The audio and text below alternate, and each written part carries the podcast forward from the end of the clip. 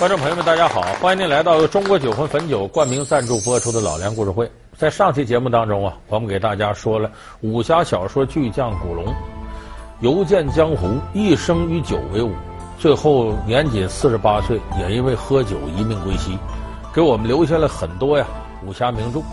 那么可以说，古龙与酒是结下了不解之缘，古龙和酒就构成了他人生的一部传奇。但是在古龙的一生当中啊，有比这个传奇更大的什么呢？就是古龙和女人。他有一位朋友啊，就说说古龙啊，一辈子写了七十多部武侠小说，每部小说背后都有一个女人。他一算账，七十多个女人，说有这么夸张吗？倒不见得。但是古龙一生的风流韵事啊，确确实实数量之多，恐怕别说武侠小说作家，全世界所有作家。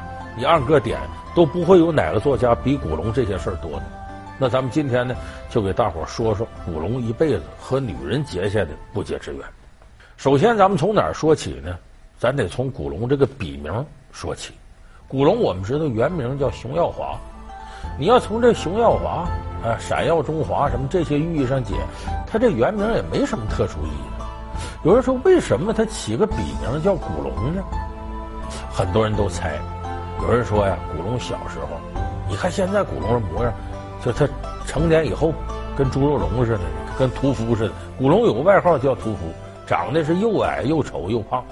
到后来，古龙有个小说叫《大人物》，里边写那个其中的男主人公，就长得跟古龙模样一模一样。后来呢，他战胜了好多帅哥，获得了一个美女的芳心。其实那是古龙自己的一种想象。说古龙长成这模样，小时候也准漂亮不了。据说一出生的时候呢，他爸爸一看这孩子怎么这么难看呢，心里不愿意，就给他小名，说干脆吧，叫什么小龙什么的。后来根据这个古龙大了，把这个事儿挪过来，给自己起笔名就带个龙字儿，这是一种解释。后来古龙自己都否定没这回事儿，说那他为什么叫古龙呢？有种说法呢，古龙说我就崇拜金庸。你看他写那个。月圆之夜，紫禁之巅，一剑西来，天外飞仙。叶孤城和西门吹雪大战紫禁之巅，他仿照什么呢？仿照华山论剑来。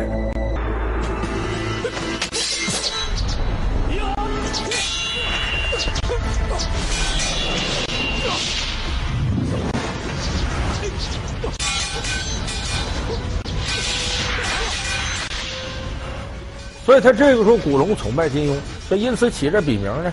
你看金庸、古龙，金庸这金，古龙就古，就谐音嘛，古今这个意思。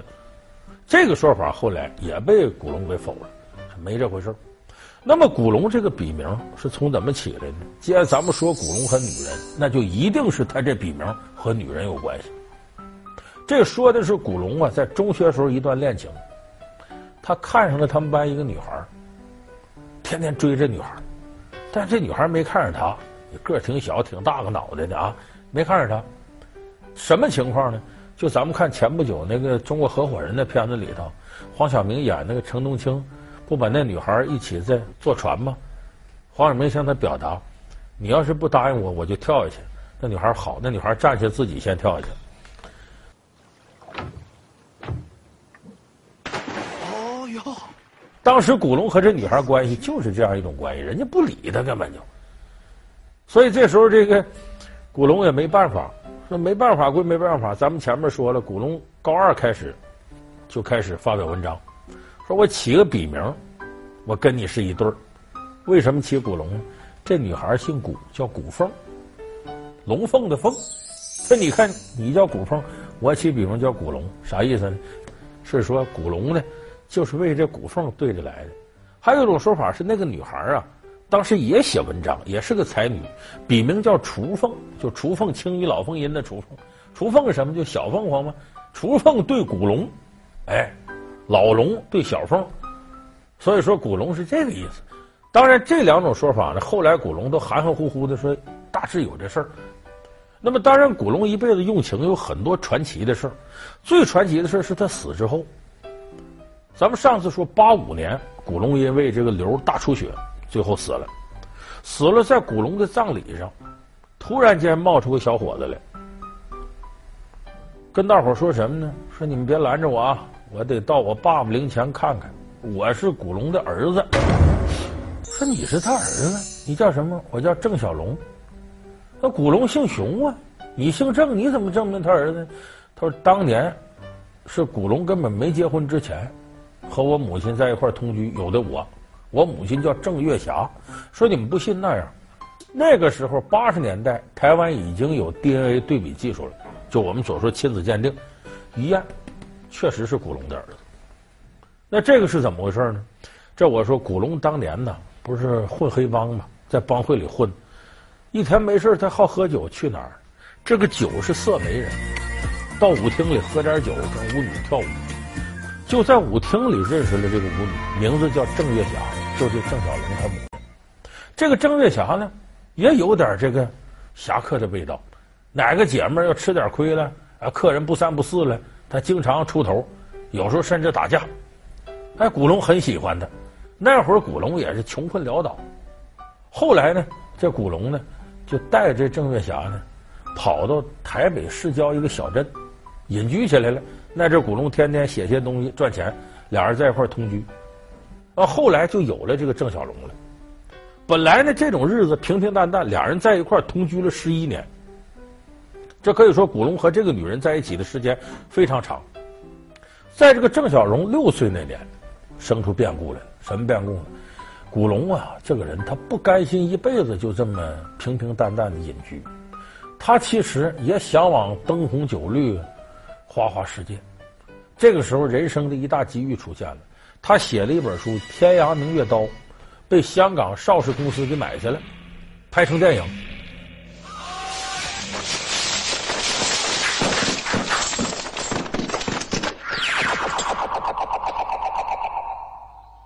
傅红雪，这里有二十个一等一的高手，全都是来杀你的。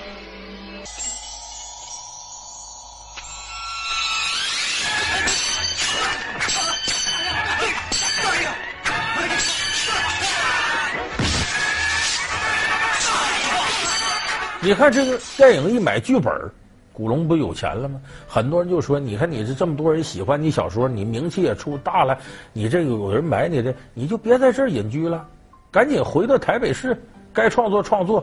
很多影视公司想跟你签约呢。”古龙这时候也不甘寂寞，这个时候孩子已经出来，都六岁了。古龙呢，就跟这郑月霞呢两个人产生了裂痕。古龙就说：“我不甘心一辈子这么活，我得走。”当时两个人只是同居，没任何名分，这郑月霞也约束不住他，于是古龙就这么走了。走了之后，一直到古龙死，再没见过这娘俩。可以说，这个时候古龙呢，向往着自己的锦绣前程，在一定程度来讲呢，就没怎么顾这娘俩，所以这才留下了郑小龙。这是古龙的第一个儿子，大儿子。但是偏偏这个大儿子呢，在一定程度来讲呢，到继承古龙的武侠事业了。这个郑小龙身高一米八几，体重得有二百多斤，武功非常厉害，而且他厉害到什么程度？参加过五次世界警察的柔道大赛，四次得了金牌，就功夫相当好。而且后来呢，还真干上这行，就是说他爸爸的武侠小说改编成电影电视剧，他给当武术指导。你看去年二零一二年在韩国上映一个《楚留香新传》，呃，这里边那个张志尧演楚留香，樊少皇演胡铁黄。我也要吃三碗面，一碗金花，一碗银花，还有一碗珠花。你有没有本事能吃得下？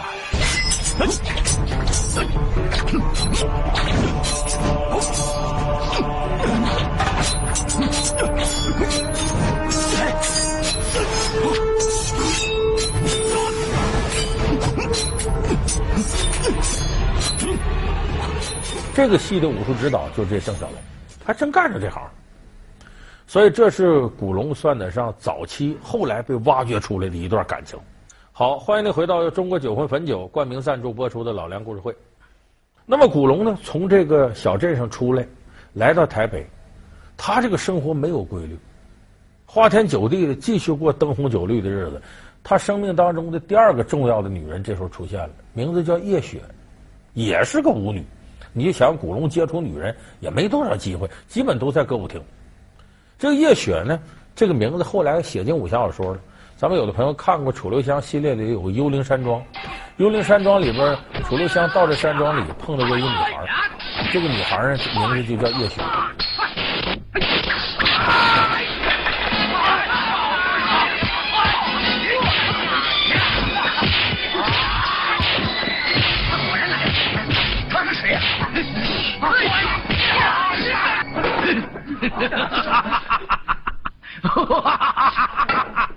原来你还没死？什么？我爹当然没有死。后来这叶雪呢，误打误撞的，今天来为了报仇，把自己亲生父亲也给杀了，挺惨。这段故事呢，这里这叶雪有人就说，这这这古龙不仗义，跟人分手分手，把人写这么惨。其实这倒不见得是他故意，因为叫叶雪这名字，女孩一抓一大把，没有就是固定所指。那么他跟这个叶雪两个人在一块也同居了一段时间，生下了他第二个儿子叫叶一宽。但是这段感情非常短暂。可是这段感情短暂是短暂，给古龙带来的影响却非常大。古龙跟他分手之后很长时间，就是人都快有自杀倾向了。就是他们俩的感情世界一定出现了一些非常隐秘的事儿，可能后来古龙就不好意思说，这咱们外人就不好夺测了。古龙就是在这段时间写下的多情剑和无情剑，就小李飞刀。你看李寻欢这个人物和古龙笔下任何一个英雄人物都不一样。我们刚才说楚留香、陆小凤、沈浪啊这些风流倜傥，啊，喝着酒和女人交往，很潇洒快活。可是你看李寻欢一出场，天天拿个小刀刻木头、刻临时人像，一个苦练的形象。一喝酒喝的自己都快成肺结核了，就非常压抑这么一个人物。酒后高歌，魔剑。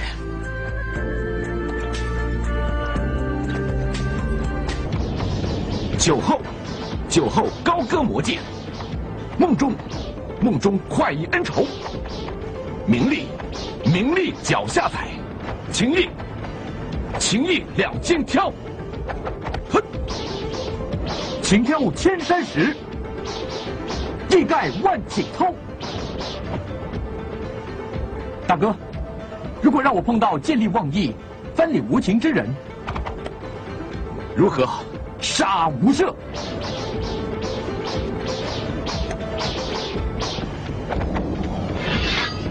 兄弟，你杀气太重了。有人说，这个人物当时就是古龙真实的心境，就他这个时候心里非常压抑，非常苦闷，才写出李寻欢这么一个看着有点像倒霉鬼似的这么个人物。所以说，叶雪这个人物等于说给这个。古龙啊，带来了非常大的伤害，以至于相当长时间他都走不出来。那么当然，古龙呢，我们说他和女人的交往，他在这个女人身上伤了心了，可是他能很快走出困境。他如果一个女人练一辈子，他也不可能一辈子有这么多风流韵事。后来古龙这事儿就花花了。你比方说，他爱上个日本女人叫千代子，没爱几天，但是古龙为他干了件在台北很轰动的事儿。就当时古龙一本书，这不是出完了有版税有稿费吗？他为了这个女人，一天就花掉了一本书一半的版税，那在当时可是一笔大数。就是千金为博美人一笑，我领你到商店去玩去，买好的衣服，买首饰，一天我就花好多钱。当时在台北很轰动，而花完这些钱了，古龙好像意思也尽到了，再没跟这女人好。就说古龙这些花花事儿太多了，但是呢。人荒唐一段时间之后啊，早晚是要走向家庭的。古龙生命当中，我们说有四个挺重要的女人，刚才我说了两个，哎，就是一个郑月霞，一个这个叶雪，因为这两个人都给他留了个孩子。他的第三个重要的女人，这是他第一任太太，这太太叫梅宝珠。古龙碰着她，为什么要结婚了呢？就觉得这梅宝珠啊，特别像那个初恋情人古凤。所以他就动了结婚的念头。你看这个，有时候人会拿这个说事儿。你把男孩女孩碰上了，这个男孩想追女孩呢，经常会说：“你很像我以前的情人们，很像我第一个恋人呢。”这是有意思。那男孩说：“你很像我妹妹。”完了没戏了，是不是？所以他这个一说像初恋情人，这这这，他俩像。所以古龙后来就和这个梅宝珠结婚了。他俩结婚呢，在当时台北是个很轰动的事儿。古龙的朋友呢，也正装其事的给两位写了新婚对联儿：“古峡龙吟秋说剑，宝莲珠卷小凝妆。”哎，这不上联有古龙，下联有宝珠，很风雅。所以当时两个人结婚呢，在台北算件大事儿。而他结婚之后呢，这俩人过得好。你看古龙在外头呢，啊，这个得享大名，又拍电影、拍电视剧、写文章。这梅宝珠在家里头呢，相夫教子啊，操持好家务，夫唱妇随，过得非常和谐。那一段时间应该说是古龙一辈子最幸福的时候。他在那个时候写的东西，那可不是多情剑、无情剑那么压抑。他当时写了一本书《欢乐英雄》，里头没大事儿，都是些小事儿，而且都是带有浓厚喜剧色彩的东西。读者读起来呢，也如沐春风，非常快乐。喂。副总没有。对。警察厅接获线报，说有人在这里贩卖军火，有没有这回事？啊，哈 哈，呃呃，队长，我想你大概搞弄错了，我们跟蒋老板是好朋友，我们在这里聚会的，呃，没有人什么贩卖军火的，这份合同是什么？啊？哎，队长啊，你来的正好，啊，这份合同里面那个字啊，哈，我一个都不懂。给我看看是有没有他们骗我？老乡，大家队长，我就去。来来来，